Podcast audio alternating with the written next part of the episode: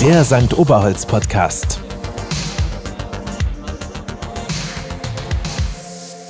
Hallo und herzlich willkommen zum St. Oberholz Podcast. Wir sind heute bei Code Creative im Studio. Yes, die neue Podcasting-Location in Berlin. Gerade ein Rising Star am Podcasting-Himmel. Ein kleiner Spaß.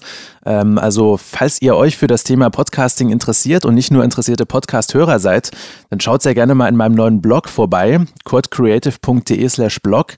Da gibt es ganz viele Tutorials zum Thema Podcasting und noch ein paar weitere Infos über das, was ich sonst so mache, außerhalb meines Jobs beim St. Oberholz. Also schaut gerne mal rein. Und das war's auch schon mit diesem Werbeblock. Jetzt steigen wir ein in ein spannendes Interview mit Christoph Fahle. Genau, Christoph Fahle, Gründer ähm, und Leiter vom Beta-Haus. Christoph, schön, dass du dich eingeklinkt hast, mit uns heute remote ein Interview zu führen. Gerne, vielen Dank. Also ähm, ich sitze ja auch gerade quasi zu Hause in, mein, in, dem, in meinem Schlafzimmer, um so ein bisschen meiner, äh, äh meiner Tochter aus dem Weg zu gehen, die nämlich immer mhm. ganz interessiert ist, wenn ich irgendwas mit dem Laptop mache. Oh, und spannend. Heute dann auch noch irgendwelche Gespräche, Selbstgespräche mit irgendwelchen äh, unsichtbaren Menschen. Genau. Aber nein, das sind wir. Und wir müssen aber heute auch sozusagen unsichtbar füreinander sein. Wir können heute nur äh, über Computer miteinander reden. Wie wir im Vorgespräch schon erfahren haben, ich glaube, das dürfen wir ja erzählen, ist es auch ganz gut, dass wir uns heute remote treffen. Es ginge gar nicht anders, richtig? Genau, ich habe nämlich ähm, vor einer und vor anderthalb Wochen musste ich leider einen Corona-Test machen. Und der ist positiv ausgefallen. Und ähm, ich kann aber gleich auch sagen, dass alles in Ordnung ist. Und ähm, sowohl ich als auch meine Frau, als auch meine Tochter ganz gut da durchgekommen sind. Ähm, aber es ist natürlich schon eine Herausforderung, wirklich in Quarantäne zu sein und nicht gar nicht rauszugehen. Das, das hatten wir bis jetzt so noch nicht. Ähm, wir bauen also jeden Tag das ist irgendwie so ein bisschen witzig, aber ich baue jeden Tag etwas in der Wohnung ein bisschen anders um, damit meine Tochter es immer noch spannend findet. Also, das ist aber schön. Heute haben wir zum Beispiel die Couch komplett verschoben, was sie total toll fand, weil auf einmal es war wie eine neue Wohnung für sie. genau. Was war jetzt so, dann müssen wir schon mal, wenn man mal die exklusive Gelegenheit hat, mit einem Corona-Betroffenen äh, zu sprechen, also ich muss ganz ehrlich sagen, also du bist da der Erste, den ich jetzt persönlich spreche, der selber mhm. Corona hatte, so aus erster Hand. Was waren die ersten äh, Anzeichen, die du so gemerkt hast? Also das war wirklich so, dass ähm, ich hatte so einen leichten Husten und ähm, äh, hatte so, äh, wie sagt man, äh, Kopf- und Gliederschmerzen. Und ich hätte das gar nicht so wahrgenommen, wenn ich nicht dann einen Anruf von einem Freund bekommen hätte, den ich die Woche vorher getroffen habe, der dann gesagt hat, dass er beim Test eben positiv war. Und dann ist es dann eben schon äh, ein bisschen weitergegangen die nächsten Tage und am Ende konnte ich wirklich gar nichts mehr riechen. Oh. Also es ist gerade heute, dass ich äh, den Kaffee so ein bisschen, ich mache immer einen Test morgens. Ich halte meine Nase in die Tüte Kaffee und ich konnte wirklich, ich habe nichts gerochen die letzten Tage. Jetzt gerade ging es wieder ein bisschen. Ja, was war das für ein Gefühl, wenn man nichts mehr riechen kann? Ähm, ja, das, das ist ja so praktisch schwierig, weil äh, man kann auch beim Essen, das Würzen fällt einem schwer, ne? Weil mhm. man nicht genau, ich musste immer meine Frau fragen, ist, muss da noch Salz rein? Aber sie hat es ja auch, aber bei ihr war es nicht so krass, oder? Mhm. Bei ihr, die, die hatte da keine Probleme beim Riechen. Na, immerhin. Ah, ja. Das ist auch das Krasse, das hat jeder ein bisschen anders, wenn man sich dann so mit beschäftigt ein bisschen. Mhm. Aber gut zu wissen und man sieht ja, äh, man kann es nicht so leicht unterscheiden, auch von irgendwelchen ganz normalen äh, Krankheiten, ne? so Grippe oder, oder starke Infekte oder so, die man sonst immer hat. Also gut, das mal checken zu lassen. Ja, auf jeden Fall. Ja, und Hauptsache, euch geht es allen gut und äh, ihr habt es auch bald überstanden. Ich meine, ihr habt ja jetzt schon ähm, über über die Hälfte hinter euch. Und das heißt, bald müsst ihr nicht mehr Sofas verrücken, sondern dürft wieder nach draußen. Nächste Woche, äh, pünktlich zum Karnevalsbeginn, sind wir wieder bereit. Ja, sehr schön. Der aber ausfällt dieses Jahr wahrscheinlich, ne? Ja, natürlich. natürlich. Okay, Christoph, wir haben so eine kleine Tradition immer am Anfang unseres Podcasts und zwar sind das unsere sogenannten Icebreaker-Fragen. Ja. Ähm, die sind dafür da, um unsere Gäste äh, ein bisschen persönlich vorzustellen. Und die erste Frage, die wir allen unseren Gästen immer stellen, als Kaffeeliebhaber im St. Oberholz natürlich. Wie trinkst du am liebsten deinen Kaffee? Ja, super Frage. Ähm, da könnte ich lange drüber erzählen, aber wirklich die kurze Antwort ist, ich, ähm, ich mache morgens, äh, heiß, äh, erhitze das Wasser und äh, dann nehme ich zwei Löffel sehr guten Filterkaffee von der Firma Coffee Circle mhm. übrigens. Äh, sehr zu empfehlen. Kleines Product Placement. der ist also ein guter Freund von mir, der macht das, deswegen sage ich das aber ganz gerne. Und dann äh, gieße ich das mit Wasser auf, warte ein bisschen, rühre das natürlich um und dann nach circa ein, zwei Minuten fällt so wieder so ein bisschen, ich glaube, es ist ein türkischer Kaffee. Ne? Dann fällt, Türkisch, ja. Mhm. Dann fällt alles runter ähm, innerhalb des Glasses und dann kann man es oben schön trinken. Wisst ihr was? Ja. War das nicht auch Ansgars Lieblingsbrühmethode äh, oder Kaffeemethode? Könnte sein. Und jetzt natürlich ich, die ich, Frage. Ich erinnere mich vage. So, und ja, ist genau. die Kaffeebrühmethode ein Erfolgsfaktor für erfolgreiche Coworking Space Betreiber? Darüber sollte man mal debattieren. Also ich finde das interessant, wenn der Ansgar das wirklich auch so macht, dann würde ich sagen, ja, das könnte sein. Wir haben ja schon ein bisschen Evidenz. Ähm, was war denn der letzte Coworking Space, in dem du selber gearbeitet hast, abgesehen von deinem eigenen? Der letzte Coworking Space wirklich, mh, hm, das ist ja in der Corona-Zeit auch echt jetzt eine Frage, weil da, da war ich auch selten in meinem eigenen. Ähm, ich, da muss ich jetzt überlegen. Ich war bei der Eröffnung von St. Oberholz in der Torstraße. Da habe ich aber nur im weitesten Sinne gearbeitet. Da habe ich nämlich lange mit Tobias geredet, aber ansonsten muss ich da fast jetzt passen. Es ist schon so lange her, dass mir das nicht mehr einfällt. Das, das stimmt, das ist ja aber auch jetzt alles momentan schwierig, das stimmt. Aber es hätte ja auch sein können. Aber, aber gut, nee, wir geben uns jetzt einfach mit der Antwort zufrieden. Du warst zuletzt ähm, im St. Oberholz. Genau, das halten wir so fest. Per perfekte Antwort. Wir haken jetzt gar nicht weiter nach. Magst du vielleicht auch nochmal für unsere Hörer zusammenfassen, ähm, was du gemacht hast, äh, was so dein persönlicher Werdegang war und wie es dann dazu kam, dass du einer der, der Mitbegründer vom Beta-Haus wurdest? Ja, ähm, also ich, ich habe, ich bin gebürtiger Ruhrpottler, wie man das sagt. Ich komme aus Gladbeck. Äh, die Älteren unter uns wissen auch, dass, dass man das kennt wegen dem Geiseldrama. Das ist aber mittlerweile schon fast vergessen. Ich bin dann nach Berlin gezogen, um zu studieren, um irgendwas mit Medien zu machen. Ähm, das war dann, ich glaube, 2001 äh, ist das Jahr, in dem, in dem ich angekommen bin. Und habe dann während des Studiums Politikstudium war das am Ende ähm, mit Medienwissenschaften und BWL in den Nebenfächern. Dann habe ich eine Agentur mitbegründet, die Politikfabrik hieß und äh, eine studentische Initiative war, in der wir unter anderem so Dinge wie den Valomaten äh, ah, erfunden haben. Sehr spannend. Und sehr spannend, ja, das, das gibt es ja bis heute noch. Das war damals so ein Studentenprojekt, das dann aber sehr, sehr erfolgreich äh, wurde und dann in Zusammenarbeit mit der Bundeszentrale für politische Bildung eben auch heute, also heute immer noch äh, ein zentrales Tool ist eigentlich für politische Bildung. Und da ist auch so der erste äh, Funke von kollaborativem Arbeitsraum schon quasi übergesprungen, weil wir immer während des Studiums natürlich Räume brauchten, in denen wir zusammenarbeiteten. Ähm, übrigens auch meine Mitgründerin Madeleine, die, die habe ich damals dort kennengelernt. Und Gregor, also ein Teil des Teams vom Beta-Haus, äh, das hat sich damals schon in dieser Politikfabrik gefunden. Ähm, ja, und dann, ähm, jetzt, um das auch nicht, das, da kann man ja stundenlang drüber erzählen, aber ähm, dann haben wir Anfang 2009 oder 2008, äh, nee, das war sogar schon 2008, dass wir so Gespräche geführt haben. Na, was machst du nun nach der Uni? Ja, weiß ich noch nicht.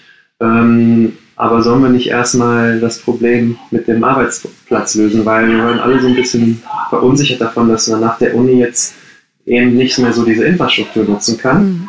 Ähm, da war noch eine Freundin von uns, die, die Tonia, die auch Mitgründerin war, die war in der UDK, die hat Design studiert und die hatten Werkstätten. Und diese Werkstätten, die standen ihr nach, nach, der, nach dem Abschluss auch erstmal nicht mehr so zur Verfügung. Und das war dann so ein Thema, was macht, was macht man da jetzt? Und, und je mehr wir darüber geredet haben, desto mehr wurde klar, dass das nicht nur unser eigenes kleines Problem ist, sondern dass eigentlich jeder in dieser Generation ähm, so einen Arbeitsort eben ähm, brauchte oder, oder gerne hätte oder den auch selber schon gründete.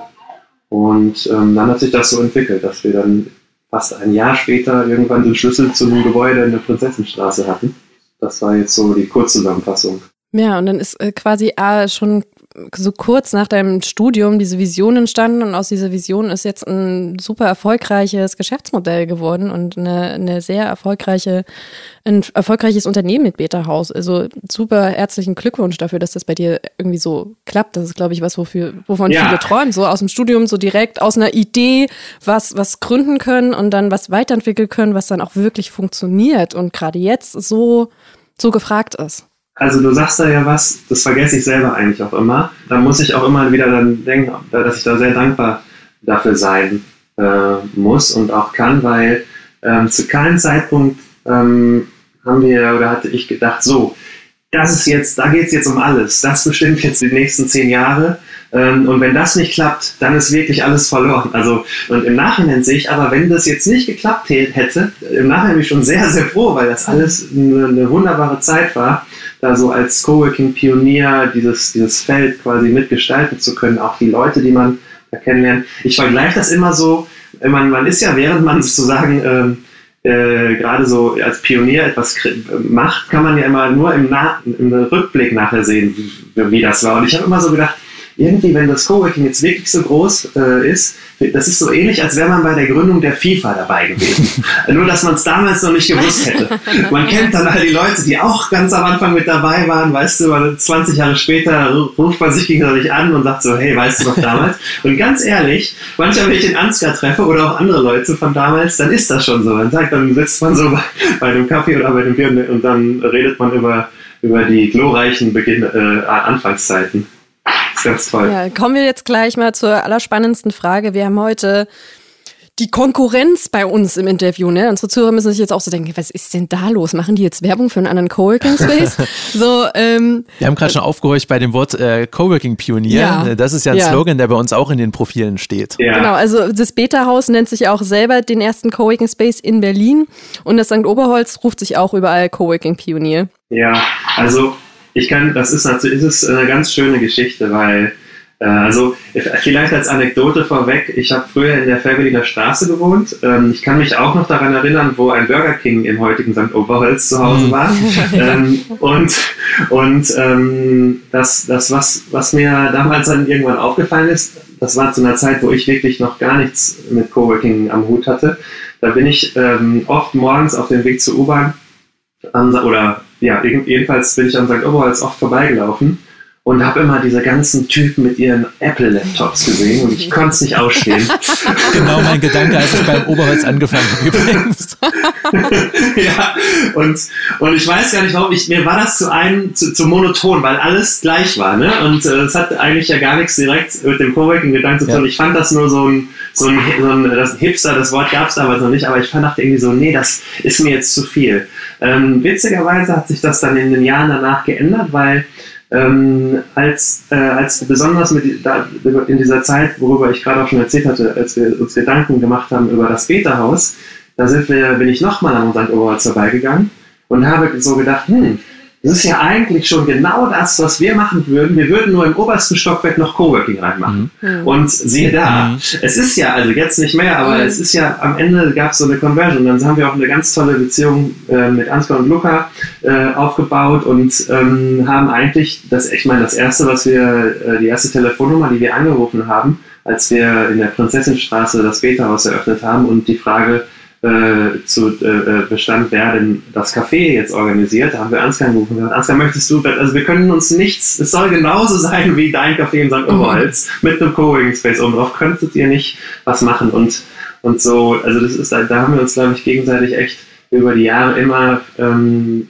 quasi beobachtet, auch gefragt. Also es ist auch ganz schön, wie, wie man zum Beispiel Ansgar anrufen kann und äh, wenn man eine Frage hat, wie man so eine Kaffeetasse kalkuliert, mhm. eine Tasse Kaffee, Entschuldigung, und, oder wenn es andere Fragen zur Gastronomie gibt und so. Und jetzt mittlerweile ist es auch einfach total schön, weil, weil immer, wenn irgendwas kommt, was einen verunsichert, jetzt bei der Corona-Zeit auch, man kann halt sich immer noch mal gegenseitig versichern, wie macht ihr das, was habt ihr denn da für Feedback bekommen von den Kunden oder von den, von den Vermietern etc. Und es ist aber generell in dieser Coworking-Szene die, die aus Aktivisten ja damals bestand, da hilft man sich gerne gegenseitig und es kommt wirklich echt selten vor, dass man das Gefühl hat, dass da wäre so eine Konkurrenz irgendwie am Werk. Und das deswegen umso schöner. Jetzt dieser Podcast ist eigentlich auch wieder äh, so ein schöner äh, Moment, wo sich der Kreis schließt, wo jetzt quasi ähm, wir beim St. Oberholz Podcast gefeatured werden. Also ich finde das super. Ja, ich finde es auch sehr interessant, mal so, so einen Input von außen zu hören, auch, ne? Also von einem anderen äh, Coworking-Betreiber, der ja ein ähnliches Geschäftsmodell hat, was aber in bestimmten Bereichen trotzdem in Details ganz anders ist. Wir sind ja durch das Café groß geworden am Anfang mhm. äh, und ihr habt gleich mit dem Coworking-Modell gestartet. Also ihr weiß nicht, ob ihr jetzt auch noch Kaffee zusätzlich mit anbietet vielleicht, aber ihr kommt ja aus einer ganz anderen Ecke als wir ursprünglich. Genau, das stimmt auch. Und das ist auch, das merkt man eigentlich auch bis heute, weil ähm, wir, wir, haben echt auch Schwierigkeiten, äh, dieses, äh, den Kaffeebetrieb. Wir hatten damals dann am Moritzplatz einen eigenen Kaffeebetrieb und ähm, das war wirklich eine der größten Herausforderungen, ähm, das ordentlich hinzukriegen. Und mittlerweile haben wir das wieder abgeschafft und, und lassen das quasi von ähm, einem, wie sagt man, also jemand anders, der das quasi für der uns äh, das organisiert, aber das auf sein eigenes, auf seine eigene Rechnung macht. Mhm. Und das Ding ist, du hast ja schon, schon gesagt, damals war, war das, das Modell von Coworking ja noch äh, so eine absolute Nische. Es war ein neuer Trend, der, das ist jetzt schon über zehn Jahre her, ne, dass, dass damals, mhm. dass ihr das Beta-Haus gegründet habt und so, jetzt ähm, springen wir vor ins Jetzt 2020. Corona-Krise betrifft uns alle und plötzlich ist Coworking in aller Munde, einfach weil ähm, man denkt, das ist ein neuer Trend, ist es eigentlich gar nicht, aber was jetzt passiert, sind ja eigentlich neue Trends im Coworking, wobei Coworking so eine lange Geschichte hat. Und ähm, ja. Es ist ganz spannend zu beobachten, dass das im Prinzip so diese Intuition, die ihr damals als Studenten sozusagen hattet, so dieses, ey, uns fehlt dann die Gemeinschaft, wo ist der Ort, wo man zusammenkommen kann und gemeinschaftlich, aber das, das merken jetzt alle. Du hast es selber ja gesagt, das ist so, man wird, alle werden jetzt zu Coworkern oder alle vermissen jetzt dieses Phänomen vom Coworking und das wird uns erst jetzt bewusst, wo wir alle, ja. ähm, wo einem dieses Homeoffice so auf, irgendwie auf den Sack geht, weil einem die Gemeinschaft fehlt. Ja, also das, man muss sich das ja auch mal so vorstellen. Als wir das angefangen haben, auch wenn dann in St. Oberholz äh, quasi jeder Platz voll war, waren das insgesamt eine verschwindend geringe Anzahl von, von Leuten, die das am Anfang sich auch vorstellen konnten ähm, zu nutzen. Das war jetzt, ich rede jetzt über die Zeit so 2009, das 2010, das war mehr so eine Bewegung, äh, die wertegetrieben war und man hatte wirklich sehr große Schwierigkeiten, ähm, das äh, zu erklären, weil, weil das erstmal irgendwie, das kannte niemand, je, je größer die, äh, die Firmen waren, die sich das bei uns angeschaut haben, desto weniger äh, haben die den Sinn daran gesehen. Ähm, das hat sich zwar über die Jahre dann geändert, das wurde dann, glaube ich, so in 2013, 14 rum dann richtig zu einem Business, wo dann natürlich auch so Phänomene wie WeWork aufgetreten sind und große Firmen und, und, und äh, Ketten quasi ins Leben gerufen worden sind, die Coworking anbieten. Ähm, aber trotzdem war bis zuletzt, ich glaube in Berlin letztes Jahr war der Marktanteil von Coworking an allen Büroflächen vielleicht so 3% ne, oder, oder 4, was immer noch gering ist. Und, und jetzt ähm, auf einmal, ähm, deswegen ist das auch so, so, so, eine, so eine belebende Zeit jetzt, die natürlich auch mit vielen Risiken verbunden ist, äh, die Corona-Krise für Coworking Spaces.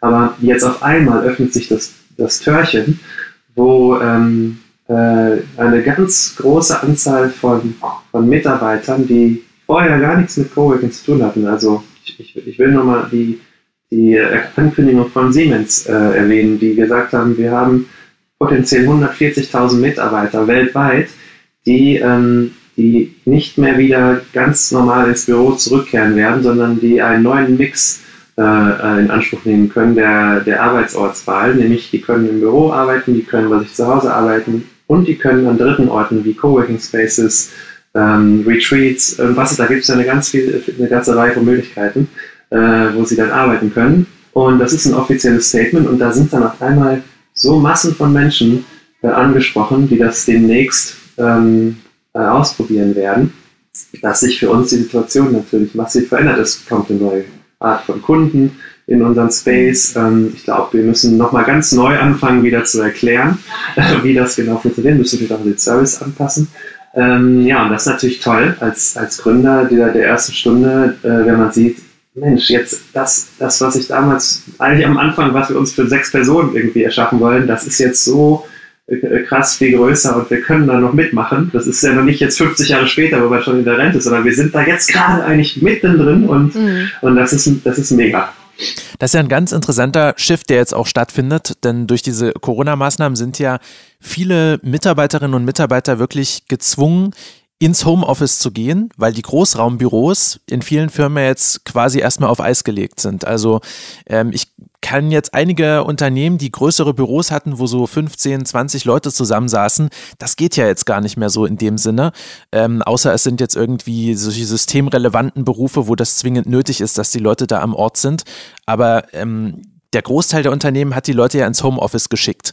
Würdest du sagen, Coworking Spaces sind da so ein bisschen ein Zwischenschritt auf dieser Bandbreite? Also, dass man sagen kann, ein Coworking Space steht so zwischen diesem Großraumbüro, wo alle Leute einer Firma zusammengefercht sind und diesem individualisierten Mitarbeiter in seinem Homeoffice? Also zunächst, glaube ich, muss man ja äh, auch erstmal sagen, dass äh, jetzt zum jetzigen Zeitpunkt auf, der, auf dem Peak oder, oder der, der zweiten Welle der Corona-Pandemie dass natürlich da auch äh, es schwierig ist, in Coworking Space zu gehen.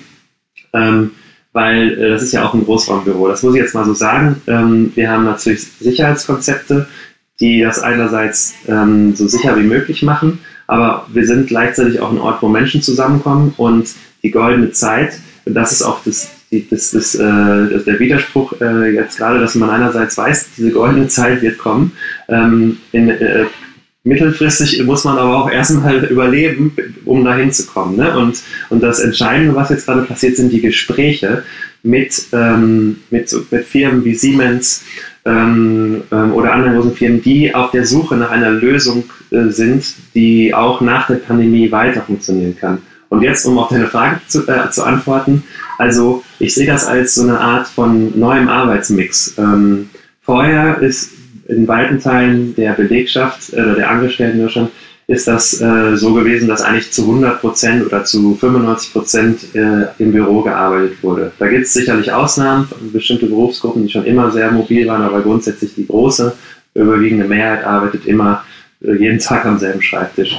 Und dieser Mix, der ist jetzt aufgebrochen und, und der wird jetzt äh, äh im nächsten Jahr eben zu, zu so einer Mischung sich verändern, in der man eben Homeoffice äh, mischt mit Coworking Spaces, gerade wegen der Nähe zum vielleicht eigenen Wohnort, ja. Ähm, äh, und dann gleichzeitig werden diese Büros der, der ich nenne jetzt mal Headquarter, die werden trotzdem ja noch existieren. Die werden vielleicht so ein bisschen in der Funktion geändert, dass sie so zum spirituellen Zentrum von, von der Firma werden, wo man sich trifft, wo man ein bisschen in Austausch, wo man überhaupt, aber irgendwann, wie muss ich die Firma ja oder ein Unternehmen ja definieren? Das findet dann vielleicht im Headquarter statt, so ein bisschen wie so eine Kirche. ja, wenn ich jetzt das mal überspitzt ausdrücken möchte. In eine Kirche geht man ja auch nicht, um äh, dort zu arbeiten, aber man geht dahin, um sich auszutauschen, zu reflektieren. Mhm. Ne? Also ich äh, Spoiler, ich bin überhaupt nicht gläubig, aber es ist ein schönes Bild. Ne? Ja. Ähm, also das Kurzes Meeting mit Gott. Äh, genau, also da ist einfach, da wird so ein bisschen, ob der CEO, weißt du, wenn man sich das mal so vorstellt, der CEO muss ja irgendwo auch seine Botschaft und, äh, loswerden und, äh, und ich hoffe, er denkt nicht, er wäre Gott, aber grundsätzlich das Kommt Prinzip wird wahrscheinlich gar nicht so, so unterschiedlich sein. Modelle. Ja. Ähm, und da ist eben dieser Mix, äh, in dem kommt Coworking vor und es ist, das hat definitiv eine wichtige Rolle, weil, wie ihr das sagt, schon jetzt findet ihr jeden Tag in den Coworking Spaces, äh, auch gerade wo die äh, Corona-Pandemie ein bisschen sich abgeflacht hat im Sommer, kommen ja Leute und sagen, Mensch, ich kann nicht mehr, ich will jetzt mal wieder unter Leute. Mhm. Ähm, und dann melden sie sich in St. Oberholz oder im Peterhaus an. Hm. Wenn man jetzt mal so auf die Zeit schaut nach der Corona-Krise, also es ist ja nach wie vor so, dass in, gerade in Berlin sehr viele Startups gegründet werden. Es ist ja immer noch eine Stadt, in der äh, viele kleine Businesses auch so äh, wie Pilze aus dem Boden schießen. Und äh, die brauchen ja auch langfristig meistens Büroräume. Mhm. Da hat man natürlich auf der einen Seite die Möglichkeit von diesem steigenden Büromietenmarkt in Berlin auch zu profitieren und da reinzugehen und gleichzeitig auch als Coworking Space einen hohen Administrationsaufwand. Ne? Da würde mich mal so interessieren, aus deiner unternehmerischen Sicht, ähm, wie siehst du denn das? Ist das Coworking eine Herzenssache, wo man sagt, man nimmt hier einen höheren Aufwand in Kauf? Oder ist das was, was sich tatsächlich wirtschaftlich langfristig gegenüber normaler Bürovermietung durchsetzen könnte?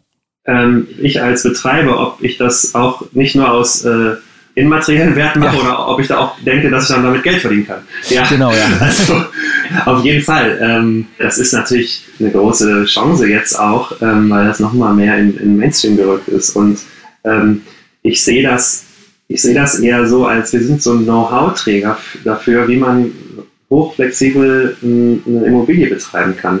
Ähm, und da auch noch die Community oder die Leute zufrieden macht. Ne? Also hm. ähm, wenn ich mir jetzt so vorstelle, was sind denn so die, die Assets von einem Coworking Space? Ähm, das ist ja eigentlich die Fähigkeit, so eine relativ ähm, unflexible äh, Sache wie eine Immobilie sehr flexibel äh, betreiben zu können und gleichzeitig noch so einen Mehrwert äh, gegenüber den, den Leuten, die das benutzen, zu erstellen. Also nicht nur in der Flexibilität, sondern auch so in der Zufriedenheit, die Umgebung, Wohlfühlen, Inspiration, also so ganz viele weiche Faktoren.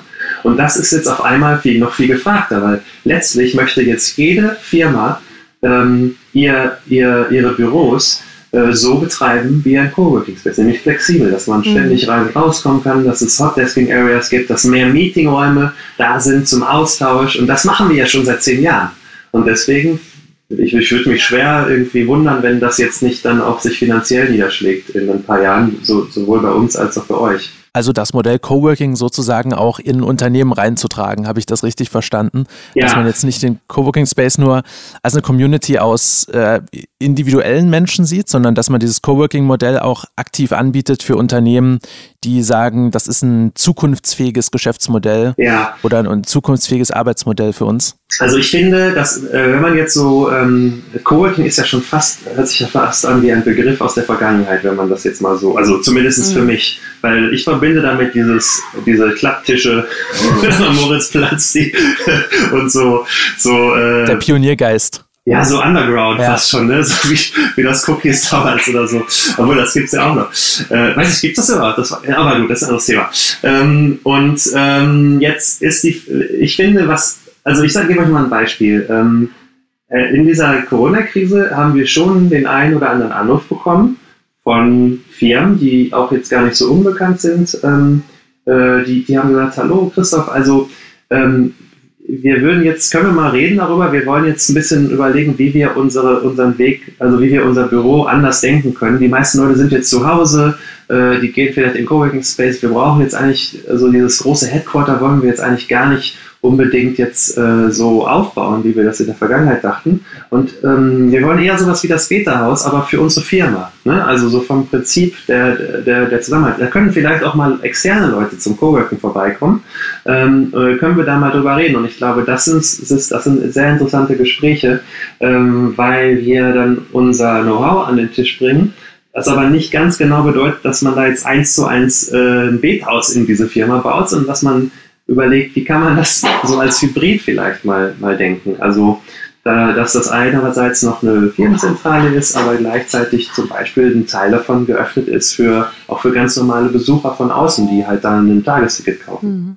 Und das, das, ist schon ganz spannend. Da wird es auf jeden Fall äh, solche Entwicklungen geben. Ja, ich glaube, da haben wir uns ja auch schon mit, mit Tobias drüber unterhalten. Das ist ja gerade so das, das Thema von Corporate Coworking. Das ist eigentlich, eigentlich gar nicht mehr Coworking, so also in diesem, in diesem Ursprungssinne, sondern das ist dann schon jetzt eben was, was daraus wird, was daraus wächst, wie, wie jetzt sozusagen die Gesellschaft, wo da, wo da plötzlich so ein Mehrwert draus entsteht für alle verschiedenen Bereiche, für alle verschiedenen Berufsgruppen und Unternehmen. Genau, ja. Du hast gesagt, du möchtest heute auch gerne über One Coworking sprechen und über das Konzept. Und kann man ja. sagen, dass das so auch mit ein Kerngedanke und Grundgedanke ist, der hinter ähm, One Coworking steht, zu sagen, ey, diese ganzen Coworking Spaces, die, die, die es schon gibt, die vernetzen sich und ähm, genau. haben, man hat dadurch eine noch größere Flexibilität und kann dadurch viel besser ein Angebot abdecken, was, was jetzt einfach gefragt ist. Genau, also ähm, das ist ja so, ich, vielleicht zur Vorgeschichte, ähm, wir haben One Coworking auch in Zusammenarbeit mit Ansgar und dem Bank Oberholz. Ich glaube, vor mittlerweile äh, drei Jahren haben wir das äh, ins Leben gerufen und der Urgedanke war eigentlich, dass äh, unsere Mitglieder gegenseitig auch in jeweils andere Coworking Spaces einchecken können. Ne? Also sei es, dass ich als Betaus-Mitglied irgendwie einmal im Monat auch mal in Mitte bin und dann, das wäre wär ja dann schön, wenn ich in St. Oberholz mal einchecken kann oder andersrum oder in Barcelona oder und mittlerweile haben wir da eben über 350 äh, Locations auf der ganzen Welt, die alle sagen gegenseitig, ähm, äh, wenn ein Mitglied von einem anderen Space kommt, dann, äh, dann akzeptieren wir das erstmal äh, als, als quasi als Partnerschafts, partnerschaftliche Zusammenarbeit, ohne dass da irgendjemand was bezahlen muss. Ähm, jetzt ist das aber so, dass in dieser äh, Corona-Pandemie dieses Prinzip ähm, plötzlich noch einen ganz anderen Nutzen hat. Und zwar, wenn jetzt beispielsweise eine Firma wie Siemens äh, seinen Mitarbeitern flächendeckend in Deutschland äh, Coworking-Passports kaufen möchte oder einfach ja, den Zugang zu solchen Arbeitsräumen, sei es, weil sie dann weniger pendeln müssen oder weil sie ähm, insgesamt vielleicht äh, äh die Büroflächen äh, verringern wollen, die sie selber anbieten, ähm, dann ist das ja unglaublich schwer äh, für Siemens mit allen Coworking Spaces einzeln so Verträge zu machen. Ähm, das würden die niemals machen. Da würden die normalerweise zu WeWork gehen, äh, weil da oder zu Design Offices, weil da eben noch die, die größte Anzahl von Spaces in der Fläche existiert. So, und mit One Coworking, weil dort schon diese ganzen Coworking Spaces ja zusammenarbeiten, ähm, haben wir jetzt eine Plattform geschaffen, ähm, durch die eben solche Firmen äh, dann quasi zentral über, über uns die Möglichkeit haben, für ihre Mitarbeiter äh, so einen Workspace Pass zu kaufen. Und ähm, das finde ich total spannend, weil das natürlich Leute, in die, also das, anders würden die Leute sonst gar nicht in die Spaces kommen. Ähm, weil, weil, weil ich das eben bestimme, weil, weil man einfach ja gar nicht diese Vielfalt, Vielzahl sonst irgendwie unter einen Hut bringen könnte. Und da sehe ich jetzt schon, dass, also dann merken wir auch, dass da gerade ganz viel Interesse da ist, ähm, dass die, die größeren Firmen eben nach dieser Lösung, die nachhaltig für die Zukunft ist, suchen, nachdem man jetzt sechs Monate mit Homeoffice rumexperimentiert hat und herausfindet, äh, dass das alleine eben nicht das Problem löst, sondern dass man eben so eine Mischung braucht. Und da ist One Coworking ein Teil davon. Und wie weit ist jetzt genau ähm, das Konzept von One Coworking? Kannst du dazu noch was sagen? Du meintest, vor drei Jahren entstand so die Idee genau. und dann war man Austausch. Und wie weit ist das Ganze jetzt? Wie, wie ist da der Standpunkt? Vor drei Jahren haben wir angefangen, allein den Austausch zwischen Mitgliedern von den verschiedenen Spaces möglich zu machen. Ähm, also äh, und jetzt, wir haben dann am, am Ende letzten Jahres, ähm, schon vor der Corona-Krise, haben wir so, ein, eine Mitgliedschaft gelauncht, wie man eben ähm, in Berlin quasi, äh, äh, also im Grunde sowas wie das Urban Sports Club des Coworking. Ne? Du zahlst eine monatliche Gebühr und kannst dann eben in diese Lounge Areas und da, wo du halt äh, äh auch sonst eine also die einfachste Mitgliedschaft in den Coworking Spaces nutzen kannst, ähm, kannst du dann rein.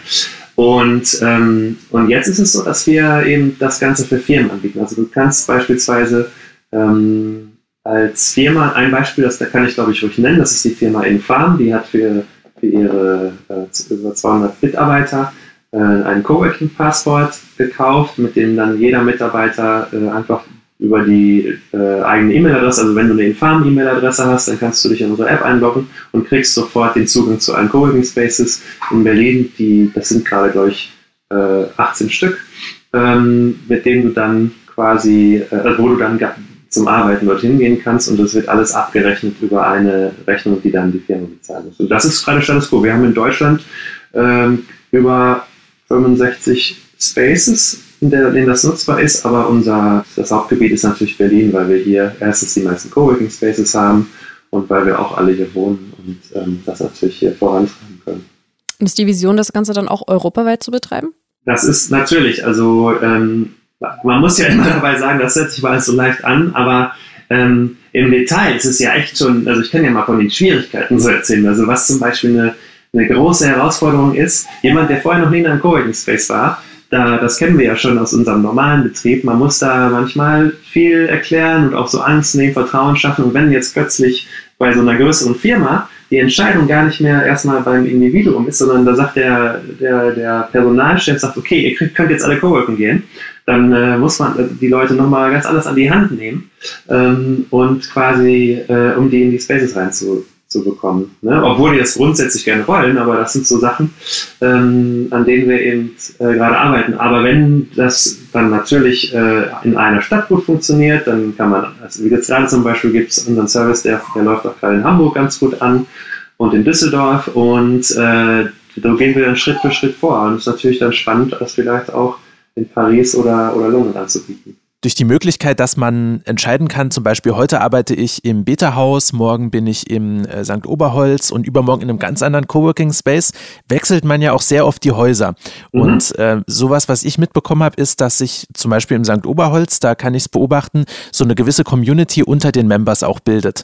Mhm. Wie wirkt sich das aus, wenn man diese ganze Community sozusagen auf eine ganze Stadt ausweitet? Ist es dann äh, immer noch möglich, so ein Community Building zu betreiben oder was hat das für Auswirkungen? Ja, ähm, das ist eine super Frage, weil ähm, das, was du als letztes gesagt hast, das wäre mein großer Traum. Ähm, und da will ich jetzt mal alle Überlegungen mit, wie dann das Geld verteilt wird, etc. mal kurz ausblenden und einfach nur so diese Vision mal kurz sich überlegen. Wie geil wäre es denn, ja, wenn es wirklich für alle Coworking Spaces in Berlin eine Mitgliedschaft gäbe, mit der ich dann mir überlegen kann, ob ich am Donnerstag ähm, in, da möchte ich gerne dieses Beta Breakfast mit der Person XY mitmachen, aber am, am, am Dienstag kann ich in St. Oberholz gehen, weil der Tobias da was Tolles erzählt.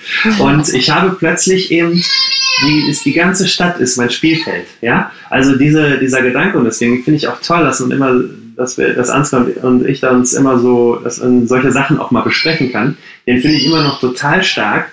Ähm, und insbesondere, wenn er so kleine, unabhängige Coworking Spaces in dem Moment stärker macht, ne? weil die ja sonst eben nicht sagen können, wie WeWork, hey, wir haben ja schon fünf Locations in der ganzen Stadt. Ja. Ähm, und das, deswegen, da bin ich überzeugt, dass das für alle Beteiligten einen mega Mehrwert gäbe und vor allen Dingen für die Kunden wenn es jetzt darum geht, in so einem Coworking Space ähm, individuell eine Ruhe reinzubekommen und nicht ständig sich zu fühlen, als wenn man auf dem Bahnhof steht, ne, da sehe ich auch so, dass man kann das, diese Art von, von Nutzung, das kann nicht die einzige Nutzung sein. Also das, das ist ja in so einem Coworking Space so, äh, wenn jetzt da, das, da, da glaube ich, da stimmte mir dann aber auch zu, wenn jeden Tag wirklich ganz genau derselbe Typ links neben dir immer genau dasselbe macht und, und sitzt, dann geht, geht dir das irgendwann auf die Nerven. Ähm, und du setzt dich vielleicht mal in, andere, in die andere Ecke vom Raum. Ne? Das Schöne ist ja, das ist die Fluktuation gemeinsam mit so einer Stabilität gibt. Also man weiß so ungefähr, was man da irgendwie erwarten kann, aber man hat immer Überraschungen. Und die Aufgabe jetzt, äh, das schön zu kuratieren und vielleicht ähm, äh, zu entscheiden, okay, wir können heute, wir haben hier, eine gute Mischung ist, wenn wir so fünf Leute, die von extern kommen, pro Tag haben, ja. Das kann ja der, das kann eigentlich nur der lokale Community Manager machen, der so ein bisschen das Gefühl hat, was eigentlich gerade gebraucht wird. Und wenn die Stimmung schlecht ist oder was auch immer, ne? Ähm, aber dass dieses, diese Zutat äh, wichtig ist, davon bin ich überzeugt, dass da mal Leute von woanders kommen. Ich glaube das auch. Und wenn ich dir so zuhöre, mir das vorstellen, finde ich das auch einen super coolen Gedanken und eine tolle Vision. Und ähm, ich würde sagen, an der Stelle kann das uns allen irgendwie Lust und, und Mut machen und uns freuen dann auf die Zeiten, wenn man dann wirklich auch das Ganze aktiv wieder mehr umsetzen kann. Denn auch wenn Coworking Spaces offen haben, weil jeder ist so ein bisschen selbstverantwortlicher natürlich da, der bei uns da arbeitet, ähm, ist, ist es momentan einfach noch nicht so möglich ja, wie, wie wir das wünschen, weil man entweder jetzt gerade zu Hause sitzt, weil man unter Quarantäne ja. steht oder ähm, genau, oder man ist ja auch selber eigentlich noch unsicher. Aber wir freuen uns einfach auf die Zeit, wo wir wieder rauskommen können und wo wir das aktiv anwenden können und dass wir einfach hoffentlich das Beste daraus mitnehmen aus dem, was wir gerade erfahren und dass wir einfach Coworking als eine coole Chance sehen. Und ähm, ja, an der Stelle bleibt uns, glaube ich, nur zu sagen, Christoph, vielen Dank, dass du, dass du dir die Zeit genommen hast, ähm, dich mit uns auszutauschen. Und ich finde das super cool und ich hoffe, dass wir das in Zukunft beibehalten. Mhm. Und ähm, dass wir so diesen Spirit von, von Austausch und Unterstützung untereinander zwischen Coworking Spaces an der Stelle auch so ein bisschen weitertragen können. Genau, sehr spannende Sichtweise auch auf die ganze Branche. Also fand ich echt sehr, sehr schön, das mal zu hören von dir. Ja, vielen Dank, dass ich bei euch sein konnte. Hat mir Spaß gemacht. Genau. Und wir holen auf jeden Fall nochmal äh, Kaffee oder Bier, hast du gesagt, ne? Das holen wir dann nochmal ja, nach. Ist auch ja. Sobald du wieder raus darfst. Ich finde ja das Bier-Part da, das ist, das, da kann man sich schön draußen hinsetzen. Und das wird ein bisschen wärmer wird. Das ist das super, ja, das stimmt, ja. Okay, geht klar. Bis dahin, mach's gut. Dankeschön. Tschüss, ihr Lieben. Ciao. Ciao.